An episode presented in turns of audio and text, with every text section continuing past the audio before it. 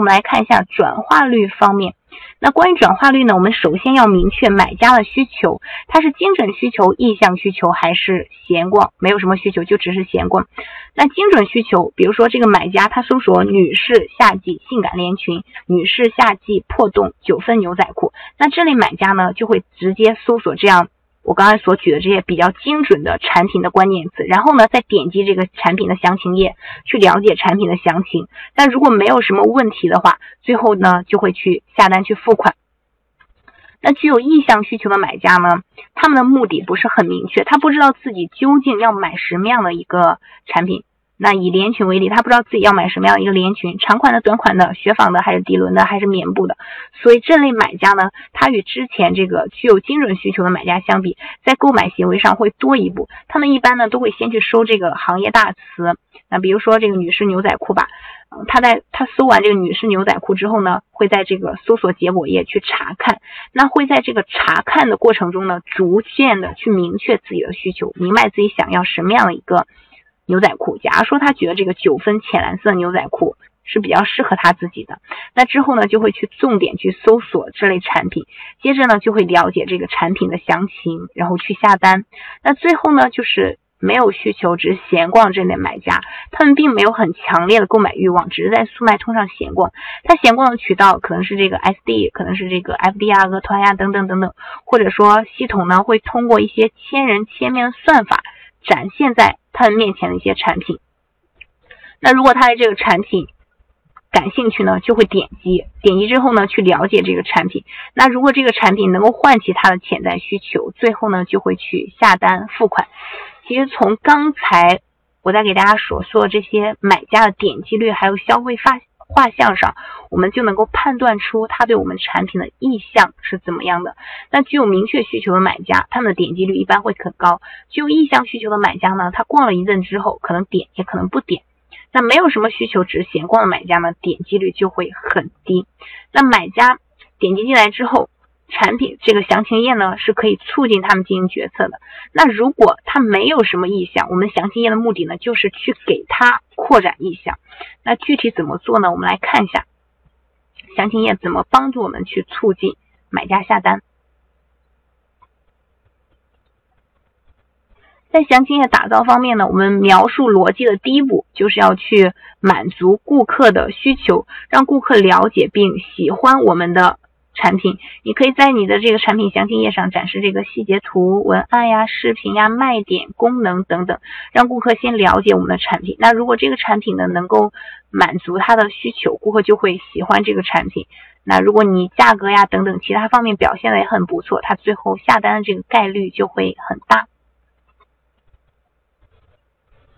有问题的同学呢，这个我们放在最后呢，统一给大家去进行解答。这个襄阳除爱摄影同学，你这个为啥指的是哪个方面的内容？那如果顾客不喜欢这个产品，我们还可以去唤醒他的潜在需求，比如说你可以去做一些关联营销、场景营销以及评价问答等等。那买家不喜欢你这个产品，那他可能会喜欢你关联模板上。所推荐的其他产品，那这个就是关联营销所起到的作用。假如说顾客看了你产品的细节图呀、文案呀、视频等等，还是没有什么能够触动他的这个卖点的、触动他需求的，那或者你前面这个描述的天花乱坠，那顾客看了之后呢，他依旧不喜欢。但你后面有做这个场景营销图，你在这个场景营销图上很清晰的展示了你这个产品。应用于什么样一个场景？直接这样一个场景图摆在他面前，那就很大的程度上会引起他的共鸣。那你这个场景营销就就做的很成功。我们来看一下。这是一个做运动装的卖家呢，他所做的场景图。这个卖家在这个产品详情页的前面呢，对他这件运动衣也描述的天花乱坠，描述的很好。嗯，一直在说这个运动装有多御寒。那顾客看完这么多之后呢，可能都不会有所触动，因为都是文字的这个描述，可能有些苍白，不是那么有说服力。但他拉到下面之后呢，看到这样一个。场景图片啊，就会带入到自身里面。那我可能在冬天骑行的时候呢，就需要这样一个很保暖又看起来很轻便、不会很累赘的这样一个运动装。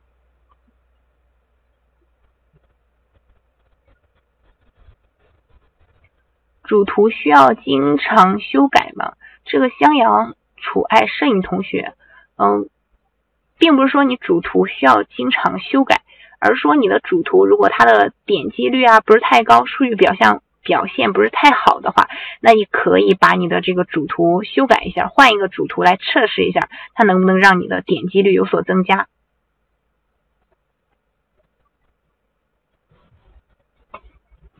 比如一个链接百分之六十五，同一个链接也包了跨店满减百分之六十五，那这个会叠加吗？这个 H E B E 同学，你这个同一个链接百分之六十五是指你这个产品它的折扣是百百分之六十五是吗？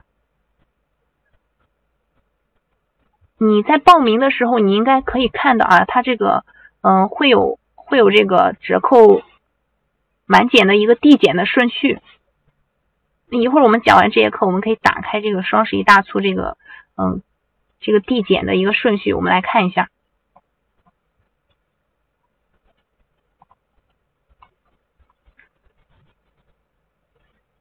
好，刚才给大家说的是，如果这个顾客他的这个需求不是很明确的情况下呢，我们可以去唤醒他的这个潜在的这样一个需求。那如果这个顾客他连潜在需求都没有，没有的情况下呢，我们可以去创造这个需求。创造需求的目的呢，就是让买家喜欢并且去想要我们的产品。首先呢，我们可以去升级这个场景营销。那刚才我们看到的这款运动衣呢，它是模特展示的一个使用场景。那卖卖家呢，我们呢，我们自己呢，其实也可以去选择评价里一些这个顾客的使用场景图，这样一些图片，嗯。看起来很有美感的，表现不错这样一个图片，你把它放到你这个详情页上，因为模特图它可能给我们表现出来的这个视觉效果它是非常美丽的，但是呢，如果是普通人，他带入到自己身上的时候，可能会担心这个效果不太好。但是如果你用了这个评价里的一些顾客的使用场景图，那他们可能就会更有这种切身的感受。其次呢，是在这个服务体系方面，你不喜欢也没关系，我们可以做这个七天无理由退换。那你可以选择去买回回去试一试，你不喜欢就退掉就可以了。你可以可以去有这样一个服务体系。第三个呢是附加价值方面，比如说一些卖饰品的卖家呀，他们会提供这个首饰盒。那这个首饰盒可能提供的是比较漂亮的，那可能就是因为你的这正品吸引到了顾客呢，他们也会去选择去下单。最后呢，就是去促进顾客的决策，让顾客收藏、加购、下单、付款。比如说，你可以在这个详情页上加上你这个优惠折扣，你也可以加上一些利点。那这个利点，我们可以理解为买家的需求痛点。你可以加上这个买家买了这款产品之后呢，帮他解决哪些切身的问题等等等等。你也可以在你这个详情页上呢，做一张这样一个海报图，放上你这个产品的一些折扣力度，它对比之前现在我的折扣是一个什么样子的。